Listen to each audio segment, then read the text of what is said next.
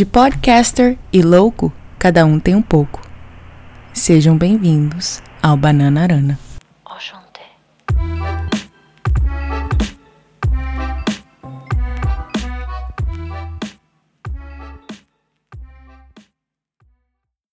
Esse é o primeiro episódio do meu mais novo podcast. Aqui eu prometo falar sobre tudo que vier na mente, mas não necessariamente o que você quer ouvir. Talvez nem mesmo que eu queira ouvir. Porque se eu fosse falar o que eu quero ouvir, falaria que hoje eu ganhei na loteria, que o veganismo e o vegetarianismo são vistos como uma posição política do jeito que são e não elitismo, como muitos veem. E que, claro, a paz reinou no mundo, pois o capitalismo foi banido. Esse podcast é só mais um dos 3 mil projetos que comecei a elaborar durante a quarentena, juntamente com vídeos que comecei a gravar há um pouco mais de duas semanas, mas que ainda não tive coragem de postar nenhum. Por favor, não me julgue. Também comecei a aceitar mais empregos de faxina, onde aumento deliberadamente meu desprezo por pessoas que não mantêm o mesmo nível de higiene que eu. Não, eu não tenho vergonha de falar sobre isso, e falo abertamente para todos. Sou imigrante. Não mais ilegal, mas um dia eu já fui, e doeu a parte do ser ilegal, mas ainda dói a parte de ser uma imigrante. Quando você sai do seu país, por qualquer motivo que seja, você talvez pense: ah, eu vou mudar de vida, eu vou mudar quem eu sou e quem eu era. Ou talvez você nem pense em nada disso, como eu nunca nem pensei.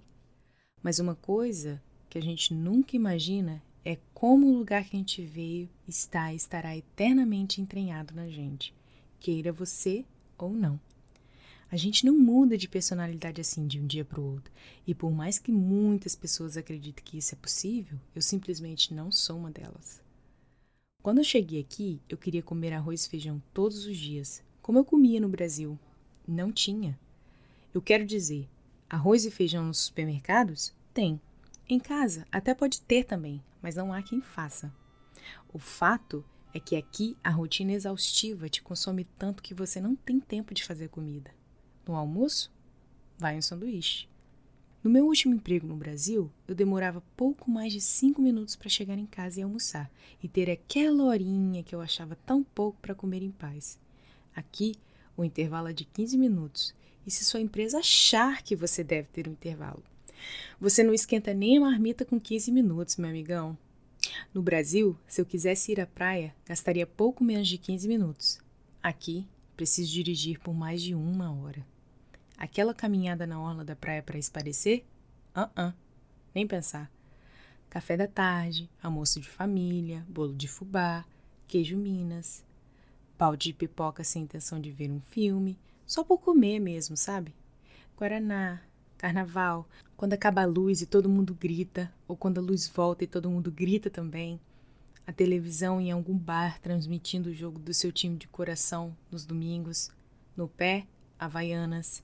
Aquele pub que provavelmente você vai encontrar as mesmas pessoas que encontrou na semana passada, bebendo as mesmas coisas que bebiam na semana passada. O moço lá na sua rua, gritando: Olha o camarão, camarão, camarão. E depois o outro moço gritando, anunciando o quebra-queixo.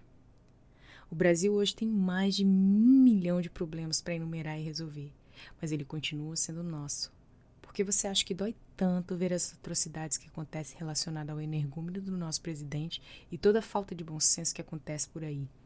Porque o Brasil é seu. Quando queima a Amazônia, quando matam os nossos índios, quando matam as nossas crianças na favela pela cor, quando existe mensalão, petrolão, impeachment da primeira presidente mulher da história do Brasil, quando existe a volta do desemprego, o corte de verba na educação e mais um zilhão de problemas. Dói porque você é o Brasil e você não gosta de apanhar. Dói porque é sua casa e é a sua cara. E a nossa casa é muito difícil de esquecer ou substituir. Eu mesmo não consigo. Deixo porque preciso. Volto porque te amo. Esse foi o primeiro episódio do meu podcast. Espero que vocês tenham gostado. Se gostou, compartilhe. Se não gostou, por favor, não me critique. Não lido muito bem com essas coisas. Muito obrigada.